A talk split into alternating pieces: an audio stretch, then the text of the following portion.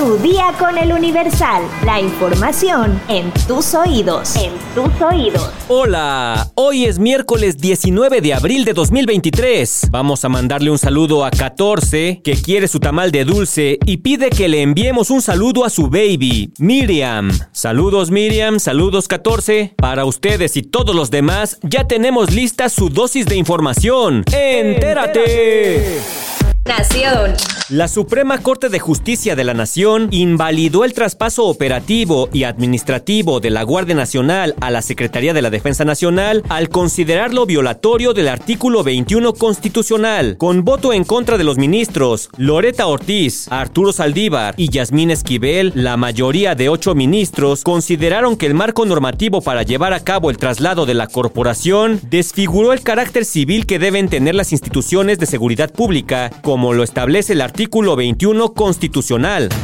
El presidente Andrés Manuel López Obrador dijo que no se transparentarán los contratos con la empresa Ansua, proveedora de software Pegasus, empleado para espiar a periodistas y defensores de derechos humanos. El jefe del Ejecutivo Federal indicó que su administración no hará públicos esos documentos, luego de que ayer el Universal informó que la Secretaría de la Defensa Nacional reservó hasta el 2028 los contratos con la empresa proveedora de software Pegasus, pese a que el Instituto Nacional de Acceso a la Información ordenó hacer públicos los documentos del Servicio de Monitoreo de Información Remota. La Sedena argumentó que entregar esa información pone en riesgo la seguridad nacional, porque puede favorecer que integrantes de grupos en contra del gobierno y de la delincuencia organizada conozcan la tecnología de inteligencia militar, lo cual serviría para sabotear operaciones del ejército mexicano. El presidente López Obrador opinó que las Fuerzas Armadas están siendo objeto de espionaje por parte del Pentágono y de la Administración para el Control de Drogas, la DEA por sus siglas en inglés, en Estados Unidos. Advirtió que por eso decidió cuidar la información de la Sedena y la Secretaría de Marina para que sea considerada de seguridad nacional. Por otra parte, el diario estadounidense The New York Times reveló que México no solo fue el primer cliente de Pegasus, sino que es el país donde más se utiliza y su principal cliente es el ejército mexicano. Desde 2011, cuando las autoridades mexicanas cerraron el trato para adquirir Pegasus, que solo se vende a instituciones de gobiernos, los contratos no han parado. Así lo advirtió The New York Times en un reportaje titulado ¿Cómo México se convirtió en el mayor usuario del programa de espionaje más conocido del mundo? Actualmente, indica el Times, el único cliente en México de Pegasus es el ejército y el programa se usa para espiar personas que defienden los derechos humanos, incluso en meses recientes, además de periodistas e incluso un político de oposición, de acuerdo con revelaciones previas de Citizen Lab, de acuerdo con la investigación, el ejército mexicano no solo es el cliente más antiguo de Pegasus, sino que también es el que ha atacado más teléfonos móviles con ese programa malicioso que cualquier otra agencia gubernamental en todo el mundo. Especialistas en seguridad y transparencia calificaron como un pretexto del presidente de México el argumentar un espionaje de Estados Unidos para salir del paso al no querer revelar la información y reservarla hasta 2028 por motivos de seguridad nacional.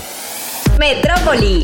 5.250 choques ha registrado el Metrobús en más de cuatro años, en los que se han visto involucradas sus unidades de las siete líneas, siendo 2022 el año en el que más percances hubo, con 1.703, y en lo que va de 2023 se tiene registro de 402. En respuesta a una solicitud de información, el Metrobús desglosó por año el número de colisiones que se han registrado. En 2019 fueron 1.346, en 2020 un total de 691, en 2021 un estimado de 1108, mientras que en 2022 fueron 1703 y en lo que va de enero a marzo de este año ya van 402 encontronazos. También destacó que elabora bitácoras sobre los incidentes y las posibles causas o motivos de los impactos, como que los choferes se pasan la luz roja del semáforo o circulan a exceso de velocidad, así como la responsabilidad en la ocurrencia de un accidente determinado por Metrobús y autoridades y porque los conductores conductores al conducir utilizan algún equipo electrónico no autorizado como celulares, sistema de audio, lectores, archivo musical, manos libres o accesorios no autorizados. El Metrobús indicó también vía transparencia que el costo de las reparaciones corre a cargo de las empresas propietarias de las unidades. A la fecha, el gobierno de la Ciudad de México otorgó concesiones a 17 empresas para operar en 7 líneas del Metrobús. El Metrobús no contrata operadores y no tiene autobuses propios. Estos pertenecen a las empresas operadoras que cuentan con una concesión otorgada por la Secretaría de Movilidad de la Ciudad de México para la prestación del servicio. Así lo enfatiza el documento. Las sanciones catalogadas como severas son pasarse la luz roja del semáforo, circular con exceso de velocidad, responsabilidad en la ocurrencia de un accidente dictaminado por las autoridades, que choferes manejen con algún equipo electrónico no autorizado o choques o alcances entre autobuses del sistema y la sanción incluye el descuento del equivalente a 8 vueltas. Este año diversas unidades ya se han visto involucradas en incidentes viales. El 14 de febrero, dos unidades chocaron a la altura de Paseo de la Reforma y Avenida Hidalgo, lo que ocasionó 20 personas lesionadas. Además, el 22 de febrero se reportó un choque entre una unidad del Metrobús y trolebús en la colonia Peralvillo y en esa ocasión tres personas resultaron lesionadas.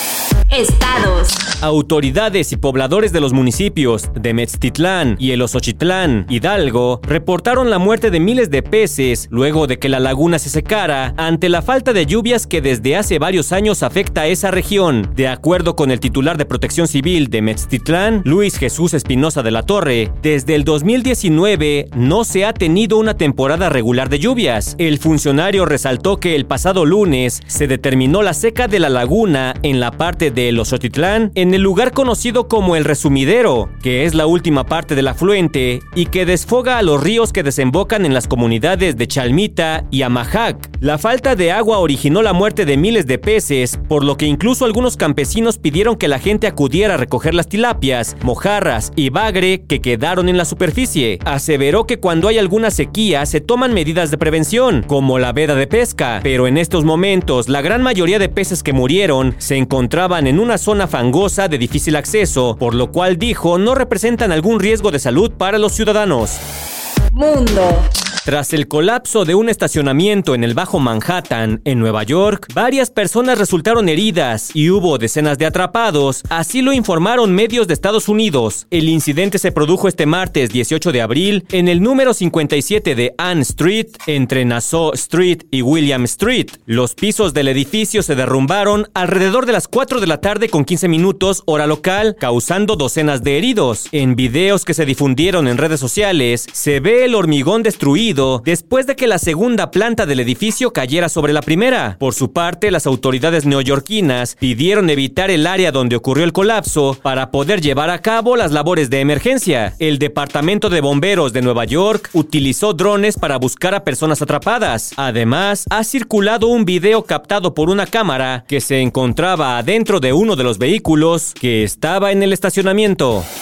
Espectáculos. Gracias a la canción Un 100% junto a Grupo Frontera, Bad Bunny ha logrado recuperar su lugar en México. El tema que recién se estrenó hace apenas unos días ya ocupa el tercer lugar en el top 50 de nuestro país y ha rebasado a Ella Baila Sola y La Bebé, ambas canciones interpretadas por Peso Pluma. Pero no todo ha sido color de rosa para los mexicanos y el puertorriqueño. Y es que recientemente en TikTok se ha desatado una gran polémica, pues cibernautas han señalado que el tema se trata de un presunto plagio al éxito desvelado de Bobby Pulido. A ver, a ver, vamos a ver si es cierto. Será fe que yo encontré la voz de ternura. A ver ahora la otra. Ya nada me hace reír, solo cuando veo las fotos y los videos que tengo de ti. Pues no lo sé. Está difícil, está difícil.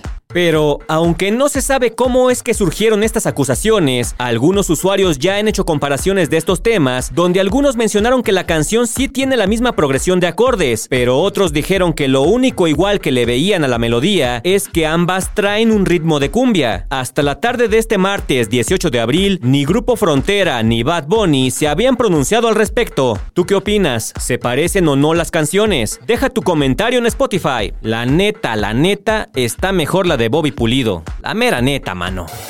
¿Sabes qué significa la palabra neta? ¿Neta no sabes? Descúbrelo en el podcast De dónde viene. Encuéntralo en todas las plataformas: Spotify, Google Podcast y Apple Podcast. De dónde viene es una producción de El, Universal. Ya estás informado, pero sigue todas las redes sociales de El Universal para estar actualizado. Comparte este podcast y mañana no te olvides de empezar tu día. Tu, día, con, El Universal. Dejen su comentario en Spotify. Tu día con el Universal. La información en tus oídos. En tus oídos. Desvelado y sin amor.